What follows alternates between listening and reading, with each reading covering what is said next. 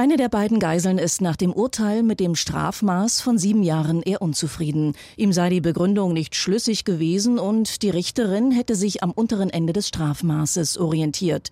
Sein Anwalt Jan Siebenhühner teilt diese Kritik. Ihm fehle im Urteil außerdem die anschließende Sicherungsverwahrung, wie Generalstaatsanwaltschaft und beide Anwälte der Nebenklage dies beantragt hatten. Die Richterin führte in ihrer Begründung aus, diese zwar geprüft zu haben, aber aus praktischen Gründen sei dies nicht notwendig, weil der Angeklagte bereits eine lebenslange Haftstrafe mit anschließender Sicherungsverwahrung verbüße. Und zwar für den Mord an zwei Menschen im Oktober 2019 und dem Anschlag auf eine Synagoge.